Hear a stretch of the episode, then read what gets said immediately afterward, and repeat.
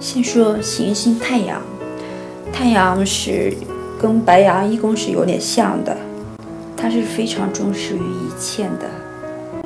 这个重视不是说内心重视，是是说他会做一些什么事儿吸引别人的目光，说表现的非常怎么怎么样怎么样，就是吸引别人的注意力嘛。他被动的一方面是，如果说问到工作事业的话，出现太阳。就是说运气比较好，发展好，嗯，要么就是说赚钱比较多，还有可能被提拔或者升职。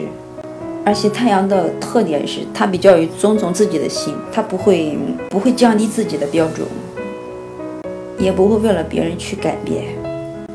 月亮，月亮是有关于我们内心的这方面的东西，在任何的问题里面，它都代表着非常的依赖。不想分开，嗯，很有归属感，还有交流，但是具体有没有交流，你还得看另外两颗骰子。如果出现水星的话，他是非常喜欢交流跟沟通。水星出现一定要多交流，不管是怎么交流，总之就是要多说话吧，交换信息啊，沟通这些啊，两个人就得交换你的一些想法呀。金星，金星的话，它跟处女有点像。金星出现的话，它就是它那种美，就是发自内心的美，知道吧？非常的有底气，而且内心是非常强大的。那么同样的，在感情里面，他也是非常的和蔼，嗯，非常的强大。啊，怎么形容呢？就是意思是，他会付出很多很多很多。大家都知道金星是颗吉星嘛，对吧？关于爱的星嘛。而且金星出现的话，肯定是彼此多包容的。而且过程也是非常愉快，也是说，嗯，会比较爱开玩笑吧。他跟射手不同的一点就是，他比射手呢更严肃一点。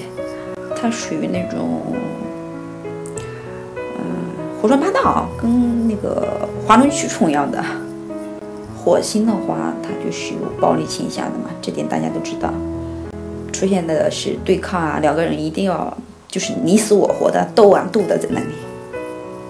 而且火星一出来的话，两个人的观念是很不一样的，不管是工作、爱情还是生活中，都是跟对方的观念有所不同。如果出现在事业人上的话，他会是接下来说明他很难过得很困难。如果有关于梦想呀、目标呀、任务啊这些啊，火星一出现都是完成不了的。如果出现在感情里面，就是说对方是一个非常非常自私的人。非常非常自私，跟占卜人来说，他是非常自私的。